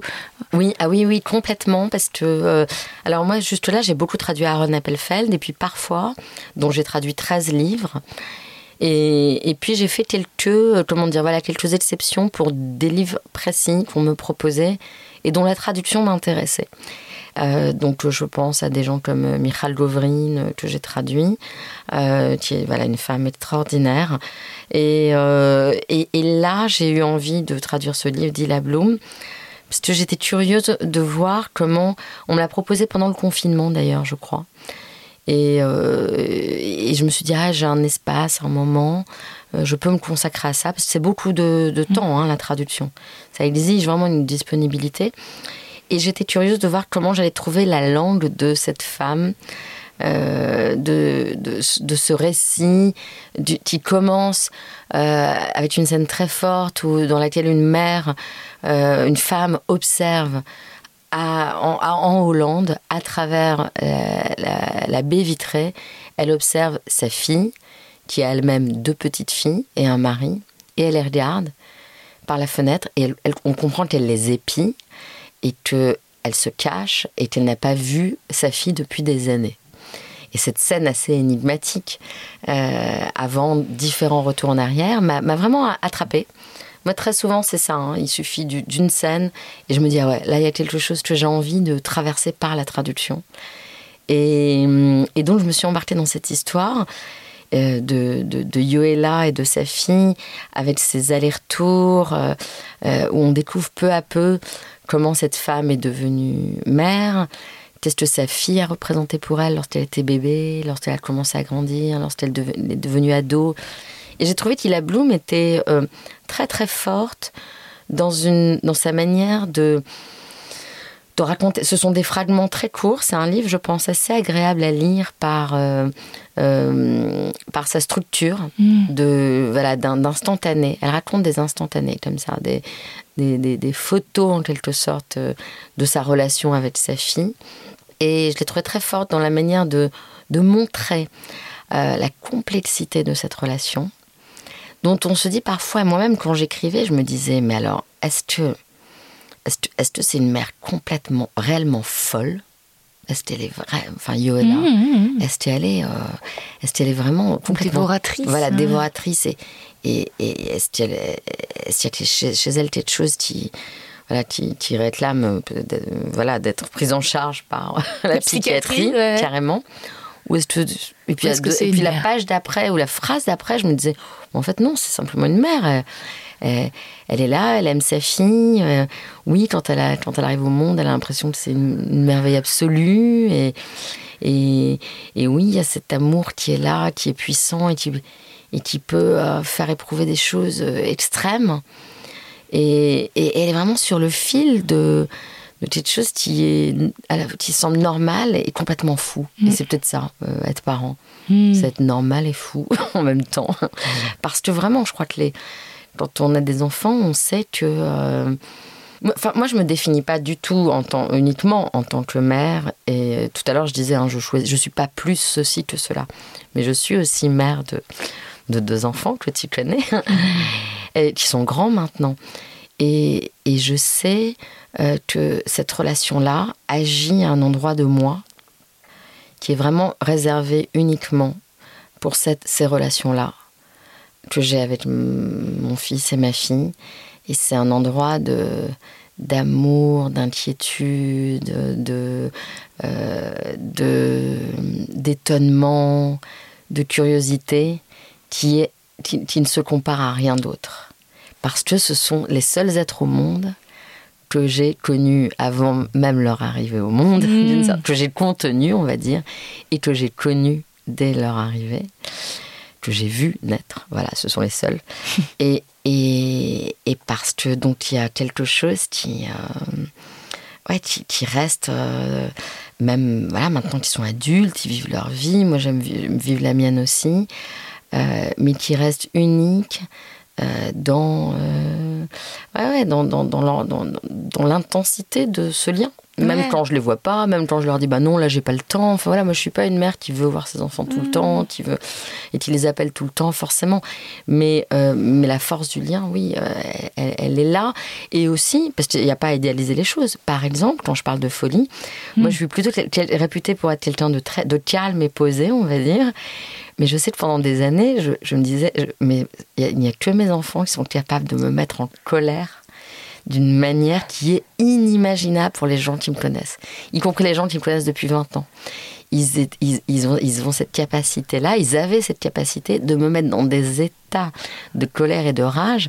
Je crois que si on m'avait filmé à ce moment-là, euh, on aurait été très étonné de voir à quel point je suis capable de sortir de mes gonds.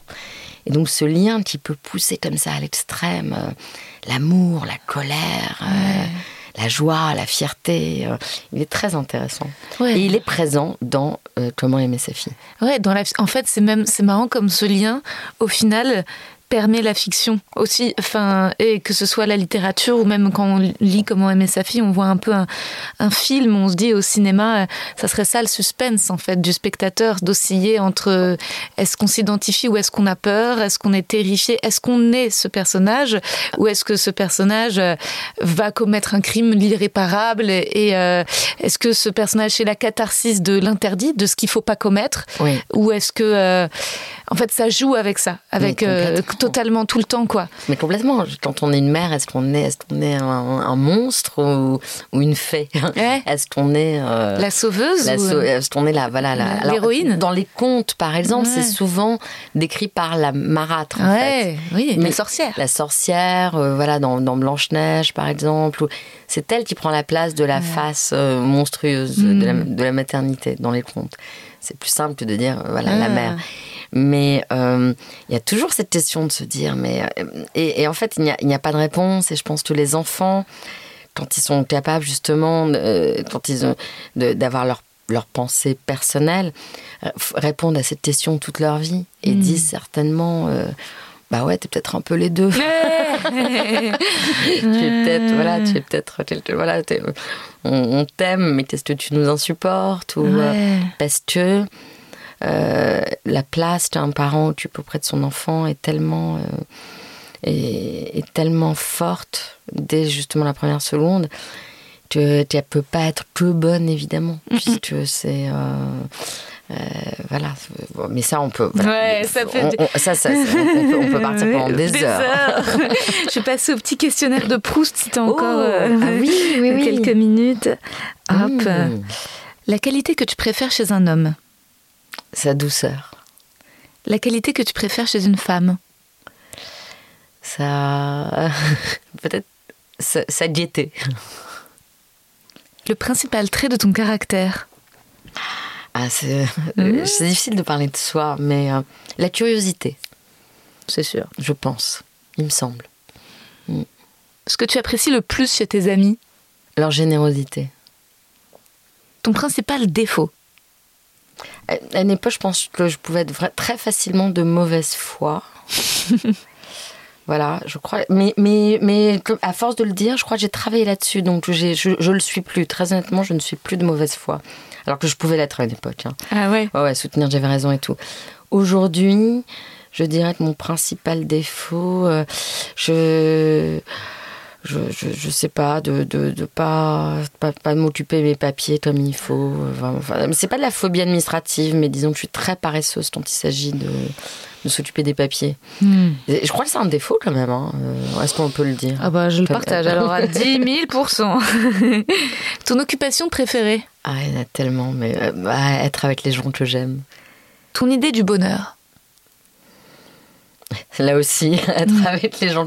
Non, mais en, fait, moi, je suis moins euh, sur le bonheur que sur la joie, en général. C'est-à-dire que je. euh, le bonheur, c'est quelque chose qui est plus, euh, plus installé que la joie. La joie, c'est vraiment. Ça surgit, c'est. Ça peut être. C'est une intensité du moment. Alors que le bonheur, j'ai l'impression qu'il est plus lié à des conditions de vie qu'on installe un peu. Donc je vais dire, euh, voilà, bah, mon idée du bonheur, c'est un poème que j'avais découvert d'Apollinaire et qu'on peut mettre, euh, au- enfin qu'on peut renverser, mais où il disait je souhaite dans ma maison une femme ayant sa raison, un chat passant parmi les livres, des amis en toute saison, sans lesquels je ne saurais vivre.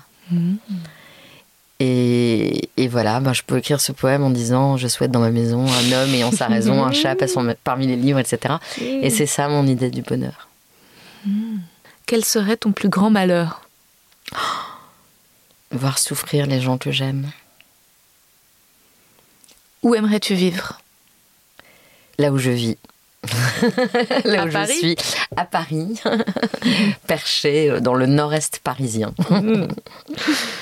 Ce que tu détestes par-dessus tout Ah, la, la cruauté. Et, et parfois l'indifférence est une forme de cruauté aussi. Enfin, disons la cruauté sous toutes ses formes. Comment aimerais-tu mourir? J'aimerais bien être au courant à peu près une semaine avant. Un petit heads up. J'aimerais bien le savoir. Voilà, moi j'aimerais vivre voilà le temps qui me reste à vivre, mais en, en bonne santé, euh, en pouvant faire tout ce que j'ai envie de faire. Et j'aimerais bien savoir un peu, genre une semaine avant, et, et avoir le temps de D'aller dans tous tes restos préférés, voilà, avec de tous dire les au revoir, Ouais. etc. Donc, disons, j'aimerais bien, voilà, mourir en ayant eu le temps de dire au revoir. Euh, voilà, mais je crois que c'est pas vraiment possible. En fait, c'est pas comme ça que ça se passe. Et puis, tant pis. Mais en tout cas, euh, euh, voilà. En tout cas, j'aimerais, enfin, je- j'aimerais que ce soit d'une manière qui fasse euh, le moins de peine possible à ceux qui resteront après moi. Voilà. Et enfin, quel est ton état d'esprit actuel? Joyeux, étonné et, euh, et tourné vers, euh, vers la beauté sous toutes ses formes. Que ce soit là, par exemple, à la faveur de mes déplacements, je, parfois je trouve deux heures, je suis allée au musée d'art contemporain de Bordeaux. Il y a une dizaine de jours, j'ai découvert euh, un artiste contemporain qui s'appelle Jean Sabrier. Je connais rien vraiment à l'art contemporain. Je vais un peu à des expos, je connais Sophie Calle, enfin des grands noms. Mais là, le fait de découvrir une œuvre que je ne connaissais pas, un monde comme ça intérieur qui se déployait à travers des vidéos, des, sculptures, des peintures, ça m'a fait un effet très très profond de joie. Je me disais, je découvre quelque chose. Je découvre un artiste que je ne connaissais pas, je découvre une vision. Et donc, euh, je, suis très gourmande de tout ce que je vais découvrir dans, dans les jours, les semaines, l'année qui vient. Ça, c'est la joie de la tournée. hein. Oui. C'est vrai que c'est. Quand j'étais à Lyon il y a quelques il y a semaines, je suis partie avec ma mère. Elle m'a Oh. accompagnée. Et on a profité d'une journée, peut-être parce qu'elle était là. Résultat, sinon, je serais peut-être restée dans un café à bosser. Mais on a fait une grande balade. Si, si, je m'étais baladée jusqu'à Fourvière, mais j'avais pas vu qu'à côté de Fourvière, il y a un théâtre gallo-romain Oui. Ah oui. magnifique, magnifique. Et c'est aussi la joie de voilà de la France, quoi, de de, ça. de- de n'importe où, avoir cette richesse culturelle euh, avec des lieux aussi des, des bons restaurants, des, Ah oui. et puis et Ah, puis des lieux sublimes, quoi. C'est ça, Ouais. c'est ça. Quand on sillonne la France, on, Ouais. on voit la, la- la- la beauté de ce pays, de, de son, de ses paysages, de, Ouais. de ses, euh, enfin, je veux dire, voilà, l'architecture, comme tu dis, les restaurants, les, les gens qu'on rencontre. Moi, moi, j'aime profondément euh, la France, et, mais voilà, d'une manière, c'est ni du patriotisme ni Mmh. du nationalisme, c'est simplement la joie d'être dans un pays euh, si beau et où il fait bon vivre par rapport à tant de pays dans le monde quand même. Ce qui ne veut pas dire qu'il ne faut pas se battre pour Mm. des choses auxquelles on tient et qu'on ne veut pas voir détruire ou changer. C'est très important. Euh, mais il y a des données, on va dire, fondamentales qui, qui sont là, qui sont bonnes. Et euh, donc euh, oui, c'est, ça, ça- ça joue, ça joue sur mon état d'esprit. Merci Valérie. Merci Rosa, merci beaucoup. Et voilà, c'était Valérie Zenati. Comme j'aime ses réponses au questionnaire de Proust et son poème pour répondre à l'idée du bonheur, j'aime Valérie. Au-delà de tout son talent, c'est une amie et je suis infiniment heureuse de l'avoir reçue dans mon podcast. Je vous avais dit que je vous tiendrai au courant, ça n'a pas marché pour le gros casting, le rôle très important. Raison de plus pour venir voir mon rodage au cartel les jeudis à 19h à partir du 7 mars. Six petites dates exceptionnelles du nouveau spectacle où j'espère tant vous voir. Le stand-up c'est ma raison de vivre. Je vous embrasse bien fort. Vous avez aimé cet épisode? N'hésitez pas à le dire en faisant une petite story, en taguant mon compte et celui du podcast, at que je veux ken sur Insta. Vous pouvez également soutenir mon travail en venant voir mon spectacle, en lisant mon livre et en commentant sur YouTube les replays vidéo de mes chroniques sur France Inter.